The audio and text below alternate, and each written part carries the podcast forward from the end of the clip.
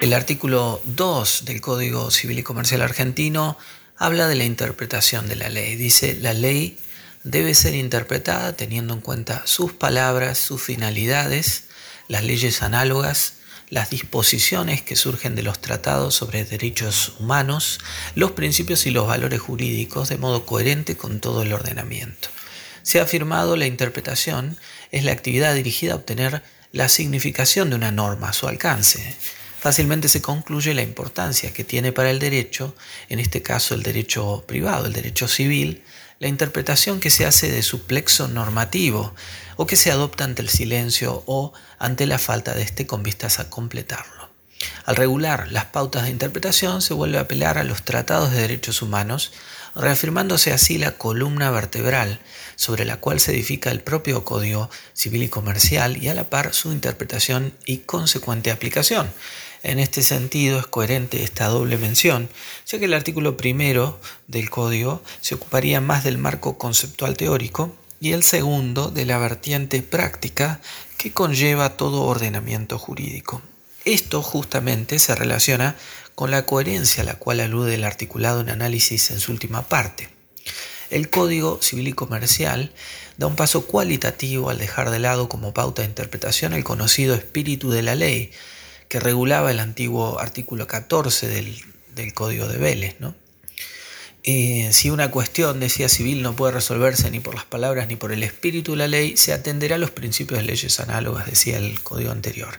Esta expresión, eh, esta alusión al espíritu de la ley, generó varios debates doctrinarios, incluso el interés de la jurisprudencia constitucional, la que a lo largo de su actuación le ha dado diferentes connotaciones. Entre ellas primó la que se centra en la idea de la finalidad de las leyes o la de una interpretación teleológica por sobre la interpretación pétrea o estática, que implicaba entender que el espíritu de la ley consistía en desentrañar la voluntad del legislador. En este sentido, se ha admitido que esta unión entre texto y finalidad o letra y espíritu de la ley es reconocida por la jurisprudencia pacífica de la Corte Suprema en el sentido de que adolece de los vicios de la interpretación literal de una norma que frustra el objetivo perseguido por la institución reglamentada. De este modo se puede afirmar que el Código Civil y Comercial adhiere a la interpretación activista y no a la originalista en la misma línea que lo hace la Corte Interamericana de Derechos y su par el Tribunal Europeo de Derechos Humanos, y en nuestro país la Corte Federal desde el resonado caso Cote 1958. El Código Civil y Comercial adopta en materia de interpretación reglas, principios y valores, siendo todos ellos hábiles para arribar a una resolución coherente con todo el ordenamiento jurídico, que debe estar en consonancia siempre con los tratados de derechos humanos. En este sentido se afirma se trata de una interpretación adecuadora que constituye uno de los tipos más importantes de interpretación sistemática. Tiene lugar siempre que se, se adapta, digamos, el significado de una disposición al significado de otras disposiciones de rango superior.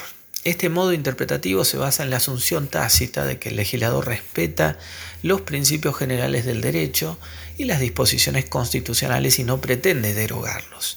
Sucede que tanto las pautas de interpretación que expone el artículo segundo como los principios y valores jurídicos no morales eh, quedan fuera de la legislación civil y comercial por aplicación de lo normado por el artículo 19 de la Constitución, es decir, por quedar reservadas a Dios, al que cada uno crea o a ninguno, según las creencias de cada persona y exentas de la autoría de los magistrados. En definitiva, son, como alude el mismo articulado, fuentes del derecho y a la par condicionan la interpretación a la luz de tales fuentes. En este contexto más amplio que recepta el Código Civil y Comercial, no solo se reconocen pautas clásicas como los términos o las palabras que se utilizan, ello por ejemplo es de suma relevancia en el campo del derecho de los contratos, sino también la finalidad, la interpretación teleológica, la analogía y de manera más general los principios y valores jurídicos que sí deben tener coherencia entre ellos. Tal objetivo se logra siempre que se está en consonancia con las disposiciones que surgen de los tratados de derechos humanos. En los fundamentos del anteproyecto, la Comisión explicita varias cuestiones referidas a las reglas de interpretación. Básicamente se sostiene, siguiendo la postura doctrinaria mayoritaria, que la decisión jurídica comienza por las palabras de la ley teniendo en cuenta la finalidad de la ley, se deja de lado toda referencia a la intención del legislador, por lo cual de ese modo la tarea no se limita a la intención histórica u originalista, sino que se permite una consideración de las finalidades objetivas del texto en el momento de su aplicación.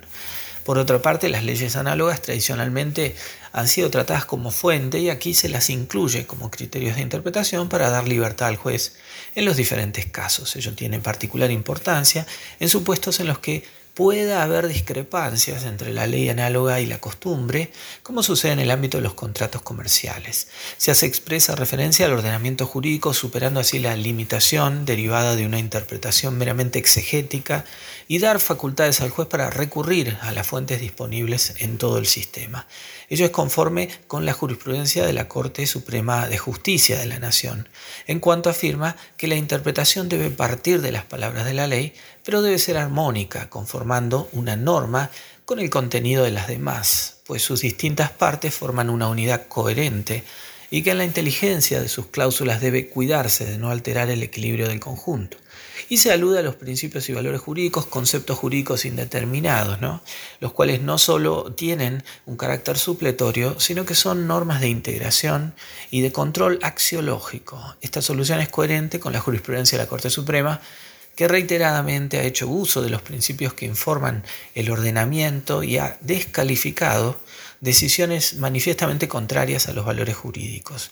No se considera conveniente hacer una enumeración de principios ni de valores por su carácter dinámico y cambiante. Una arista que vale la pena resaltar y que incide en la cuestión de la interpretación se refiere al fenómeno de la descodificación.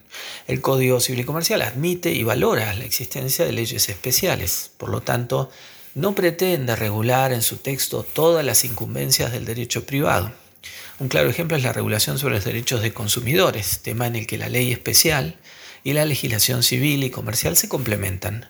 En este sentido se dice que se está ante una recodificación en la que se vuelve a rearmar todo el sistema legal del derecho privado a partir de un nuevo texto que tiene en cuenta los avances, las modernizaciones que han introducido las leyes especiales, pretendiéndose una nueva y necesaria coherencia entre todo el plexo normativo. 着青春彩色的爱情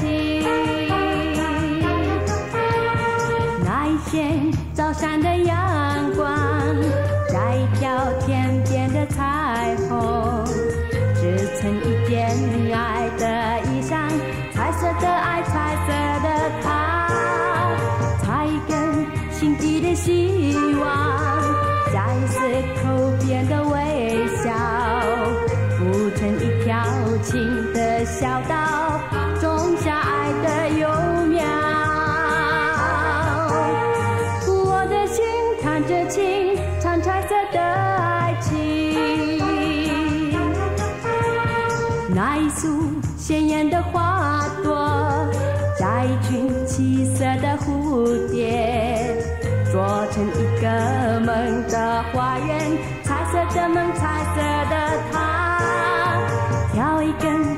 新的。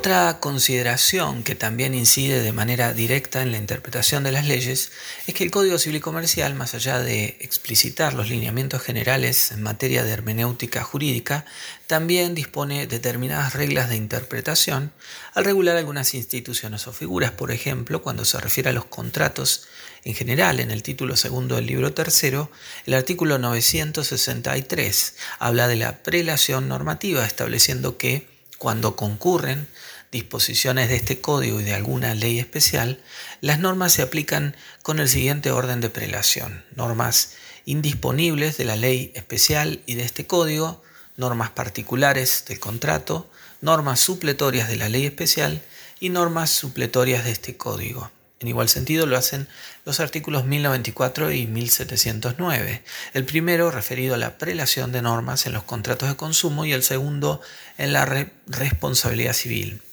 Por fuera de, la prelación de normas, el Código Civil Comercial también recepta una gran cantidad de pautas de interpretación concretas. Así le otorga un tratamiento diferencial a los contratos de consumo, regulando de manera precisa su interpretación, toda vez que se trata de contratos en el que la relación parte débil-fuerte resulta muy evidente. ¿no? Artículo 1095 del Código Civil y Comercial. Prefiere el régimen del cuidado conjunto de los hijos en una modalidad en particular, la indistinta, por sobre el resto de modalidades o clases, por ejemplo en el 651 regula la excepción a la prohibición de pactos sobre herencias futuras para asegurar la continuidad de las empresas familiares, artículo 1010, entre tantas disposiciones que dejan ver cuál es el derecho o el interés que se pretende proteger. Por lo tanto, existe una finalidad en la norma fácil de desentrañar, con las consecuencias que se derivan de ello al resolver un caso. Por último, es dable destacar que el Código Civil Comercial respeta la mayor protección que se establece en otras legislaciones especiales y complementarias a la legislación general civil y comercial, como la Ley 26.657 de salud mental, la Ley 26.061 de protección integral de los derechos de niños, niñas y adolescentes, o la Ley 26.529 de los derechos de los pacientes en su relación con los profesionales e instituciones de la salud, por citar algunos ejemplos. Esta afirmación se puede derivar del juego o entrecruzamiento de lo dispuesto en los dos primeros artículos. El artículo primero al referirse en su primera oración a las leyes que resulten aplicables, admite que no solo sería el Código Civil y Comercial, sino que podría ser otra legislación la que regula con mayor precisión, detenimiento o particularidad alguna cuestión que menciona la legislación civil y comercial, pero que no profundiza y del artículo 2 al referirse a las leyes análogas que no solo son de utilidad para llenar vacíos legales, sino también admitir que hay leyes que abordan temáticas similares a las que regula el Código Civil y Comercial y que pueden servir de pauta de interpretación hábil para resolver ciertos casos. Por ejemplo, podría plantearse, como ya se ha planteado en la jurisprudencia nacional, un caso de gestación por sustitución, es decir, el de una mujer que gesta un niño para otras personas que quieren y tienen el deseo de ser padres y que incluso, como aconteció en casos ya resueltos, aportan su propio material genético, en el que ante el vacío legislativo se deba apelar a las normas referidas a la filiación derivada de las técnicas de reproducción asistida, porque justamente la gestación por sustitución es una de las tantas prácticas, la más compleja de reproducción asistida. En definitiva, desde una perspectiva sistémica, el Código Civil y Comercial entiende la importancia de concretar una relectura más contemporánea, realista y humanista del derecho privado, la existencia de un verdadero diálogo de fuentes, una postura que también impacta de manera clara en la interpretación y aplicación de las leyes.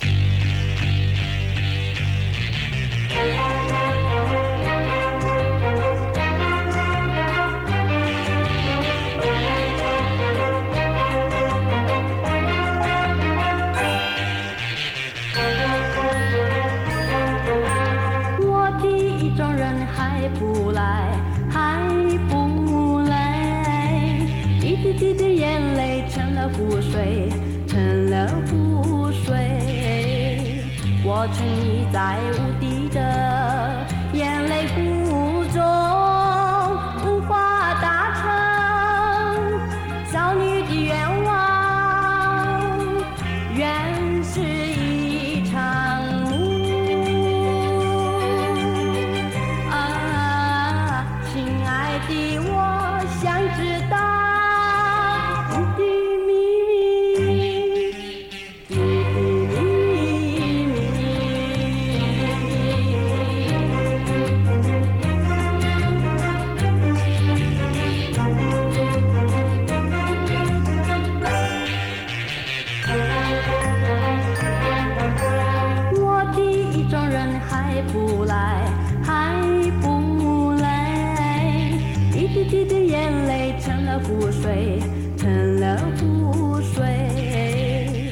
我沉溺在无底的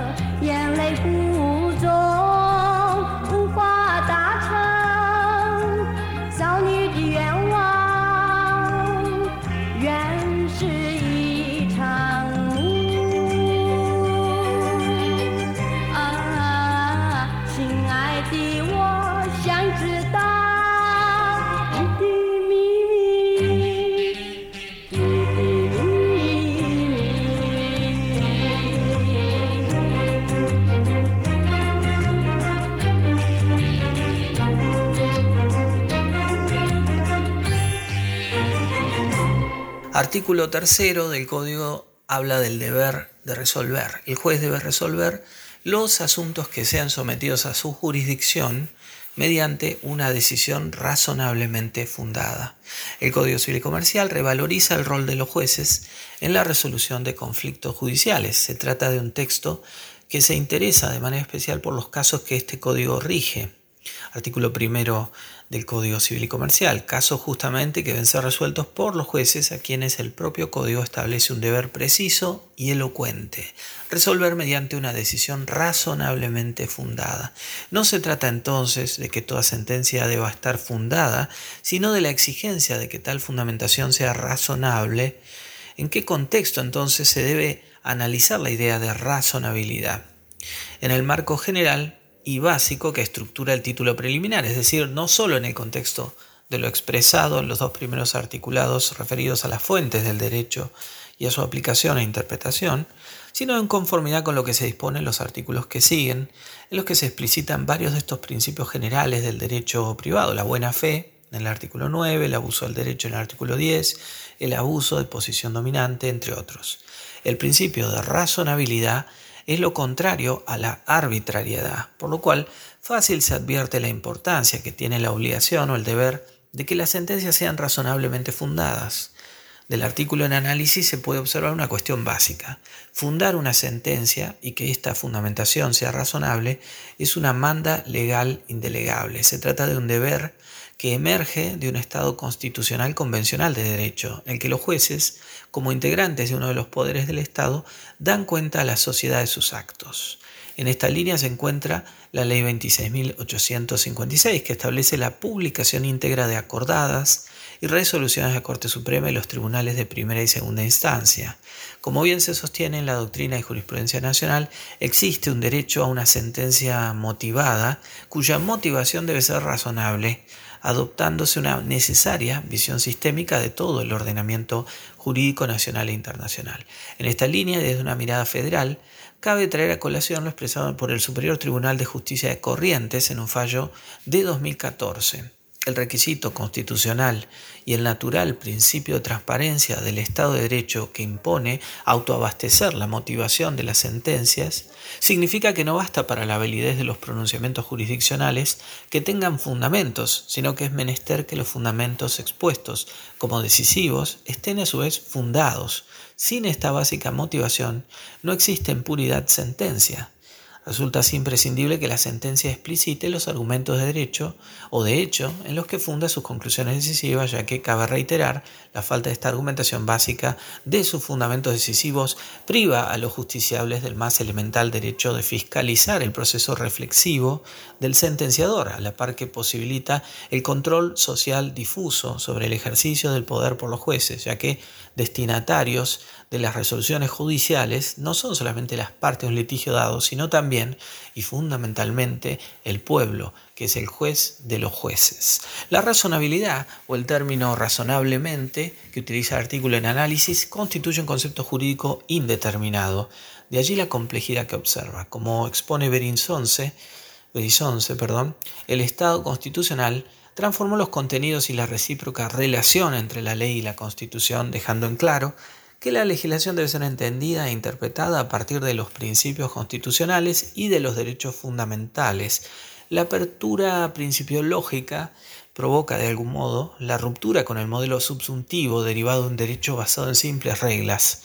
Y en ese escenario el juez pasa a ser observado como quien identifica los consensos básicos de la sociedad, el ethos jurídico dominante, para erigirlos en sustento de sus decisiones y con ello la posibilidad por conducto de principios de conectar la política con el derecho. Así como Guzmán sostiene que la motivación de la sentencia es una garantía estructural de una jurisdicción democrática, de la independencia del juez y del proceso, del respeto por el principio de defensa del juicio y del interés de la comunidad, el artículo 3 esgrime los mismos argumentos respecto al deber que el juez alcance para que el juez alcance una decisión razonablemente fundada. ¿no? La Corte Suprema de Justicia se ha ocupado en tantísimas oportunidades de delinear el principio, o como se dice, el precedente que se pasa a sintetizar en la expresión el control de razonabilidad. En un fallo de 2012 lo ha hecho en los siguientes términos. La tercera característica de los derechos fundamentales que consagran obligaciones de hacer a cargo del Estado con operatividad derivada es que están sujetos al control de razonabilidad por parte del Poder Judicial. Lo razonable en estos casos está relacionado con el principio de que manda, digamos, desarrollar las libertades y derechos individuales hasta el nivel más alto compatible con su igual distribución entre todos los sujetos que conviven en una sociedad dada, así como introducir desigualdades excepcionales con la finalidad de maximizar la porción que corresponde al grupo de los menos favorecidos, siguiendo a John Rawls en su teoría de la justicia, ¿no? Repito, entonces que lo razonable en estos casos está relacionado con el principio que manda desarrollar las libertades y derechos individuales hasta el nivel más alto compatible con su igual distribución entre todos los sujetos que conviven en una sociedad, así como introducir desigualdades excepcionales con la finalidad de maximizar la porción que corresponde al grupo de los menos favorecidos.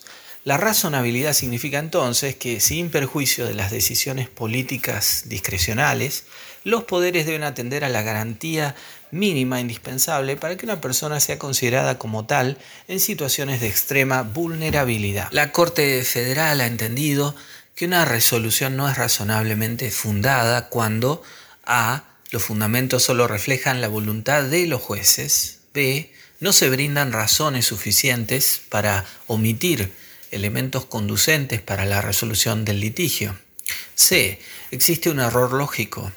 D. Existe tergiversación de las constancias de la causa. E. Se prescinde de dar un tratamiento adecuado a la controversia existente, de conformidad con lo alegado y probado y la normativa aplicable. F. Se carece de una derivación razonada del derecho vigente con referencia a las circunstancias concretas de la causa. G. Falta fundamentación seria. H. Existen pautas de excesiva latitud o laxitud. Eh, I. Establecen fundamentaciones solo aparentes. Establecen fundamentaciones solo aparentes. J. Se apartan de las reglas de la sana crítica. K. Se remiten a pronunciamientos anteriores sin referirse a cuestiones oportunamente propuestas y conducentes a la solución del juicio. L. Se carece de un análisis razonado de problemas conducentes para la solución de la causa, entre otras razones, pudiéndose adicionar otras situaciones como omitir precedentes que forman parte del bloque de constitucionalidad federal y que por lo tanto son obligatorios para la resolución del caso. En suma, y nuevamente apelándose a la obligada perspectiva sistémica o modo coherente, como lo expresa el artículo 2 del Código, se entiende que este deber de fundar razonablemente las sentencias se vincula con las fuentes del derecho y las pautas interpretativas que se regulan en los artículos anteriores. Al respecto se dijo que las ahora explicitadas pautas, la finalidad del texto de la ley, los tratados sobre derechos humanos, los valores jurídicos y el modo coherente con todo el ordenamiento es un reservorio que constituye diques de contención para que el fallo judicial sea una decisión razonablemente fundada.